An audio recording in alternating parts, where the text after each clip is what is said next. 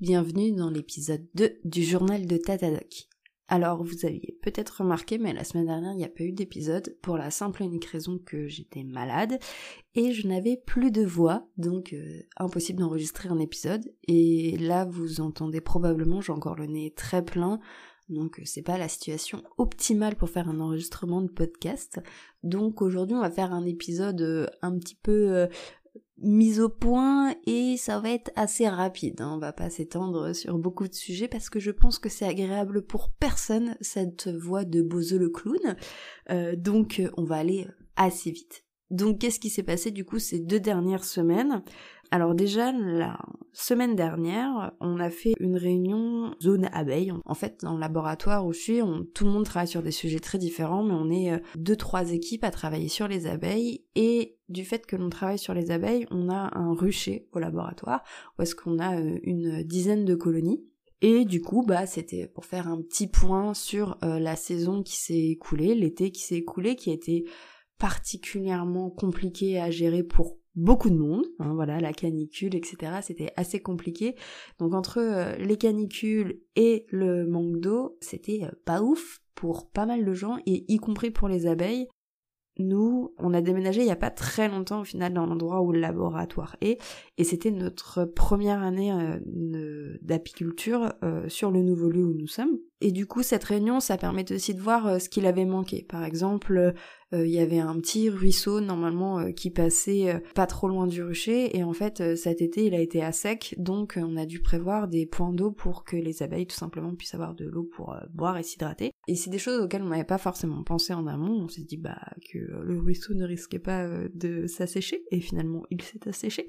Donc voilà, fait le point sur la santé de nos colonies, qu'est-ce qui a fonctionné, qu'est-ce qui a pas fonctionné, euh, il a fait aussi très chaud et euh, les ruches sont installées comme des endroits où il y a peu d'ombre, donc euh, c'est pareil, c'était pas forcément l'idéal. Et du coup, pendant cette réunion, on a discuté de quelles installations on pouvait mettre en place pour protéger les ruches des fortes chaleurs, parce que malheureusement, on pense que ça va se réitérer à l'avenir.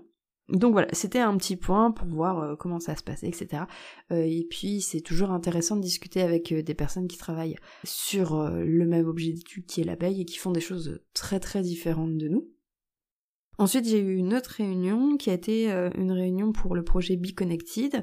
Donc je vous ai présenté dans l'épisode 1 pour faire un petit point avant voilà post été, post saison d'apiculture et euh, avant euh, l'entrée euh, en hiver. Donc on a fait un point sur les dispositifs qu'on a, notamment sur les cadres connectés, combien on en a, où est-ce qu'ils sont, s'ils sont bien dispatchés dans tous les pays, etc. Enfin, faire un petit point pour vérifier que tout se passe bien. normalement, on va pouvoir équiper environ 45 ruches avec des cadres connectés, donc c'est super parce que là, l'année dernière, on était en phase de test et du coup, on a équipé vraiment très peu de ruches et là, on va pouvoir en équiper beaucoup plus et je vais avoir plein de données analysées donc moi ça me je suis ravie. et puis on a aussi fait un petit point euh, article dans le sens où actuellement on est en train de, ce que je suis en train de faire c'est de développer une méthode pour analyser euh, les données de température euh, des cadres comme je vous ai expliqué dans l'épisode précédent et pour ces cadres euh, on va rédiger un article de méthode où on va expliquer bah, comment on fabrique les cadres, où est-ce qu'on met les capteurs, etc., etc. Donc cette partie de fabrication de cadres, fabrication des dispositifs pour la transmission, l'enregistrement des données, etc., ça me concerne pas. Mais du coup, moi, je vais rédiger toute la partie euh, comment on analyse les données, on les interprète.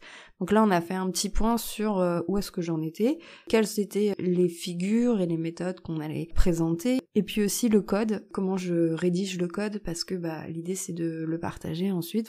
Donc on a fait un petit point, voilà, savoir où est-ce que chacun en était. Moi, clairement, je n'ai pas encore terminé euh, euh, ma partie, j'arrive à la fin, l'analyse, c'est toujours la dernière étape.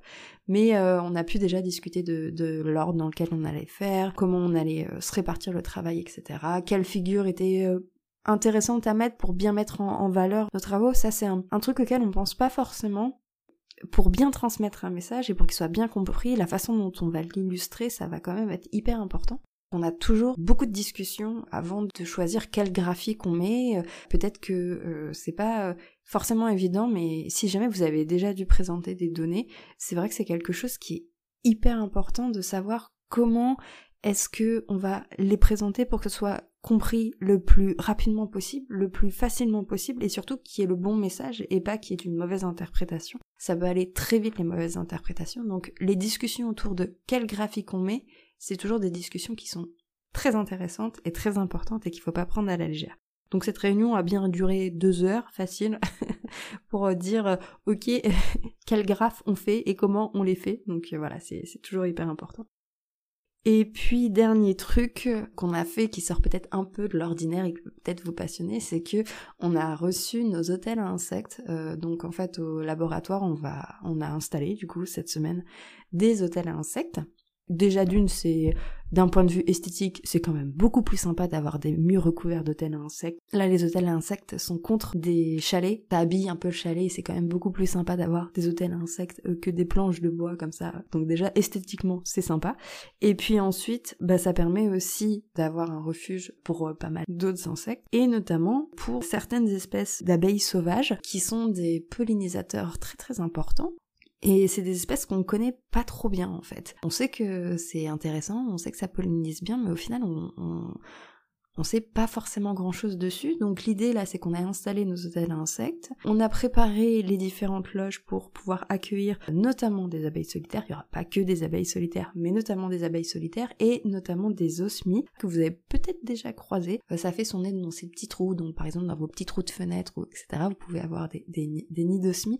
Euh, je vous ai mis la page Wikipédia voilà dans, dans, la description si jamais ça vous intéresse. Et du coup on les a préparés en espérant que bah, ça va être colonisé par les osmies. Une fois que ce sera colonisé par les osmies, on pourra peut-être suivre de façon plus précise euh, leur comportement. Ou bon c'est pas moi qui le ferai, mais j'ai des collègues qui seraient vraiment très intéressés de d'étudier de façon plus approfondie euh, ces espèces d'abeilles. En tout cas euh, c'est vrai que c'est assez excitant ce projet, même si j'y participe pas du tout, ça va être vraiment quelque chose de loin. Là j'ai aidé à à installer l'hôtel à insectes, mais je vais pas du tout travailler sur ces questions-là. Mais c'est toujours sympa de savoir qu'il y a des collègues qui travaillent sur ces questions-là et, après on peut aller les voir et leur demander où est-ce qu'ils en sont, etc. Donc c'est super cool. Je pense que j'ai fait le tour. C'était un épisode assez rapide, assez condensé, je pense aussi. Mais vu que j'ai vraiment une voix euh, bof moyen, je vais pas vous embêter plus longtemps. Et la semaine prochaine, si ça va mieux, et j'espère très très franchement que ça va mieux parce que j'en ai un petit peu ras-le-bol d'être malade, on va parler d'un article scientifique qui sera pas du tout sur les abeilles que j'ai euh, vu euh, passer euh, pendant que je faisais ma veille et j'ai trouvé vraiment génial et rigolo. Donc je me suis dit que c'est l'endroit parfait pour en parler. Si ça va mieux, si j'ai toujours pas, si j'ai pas encore cette voix atroce, on parlera de ça. Voilà.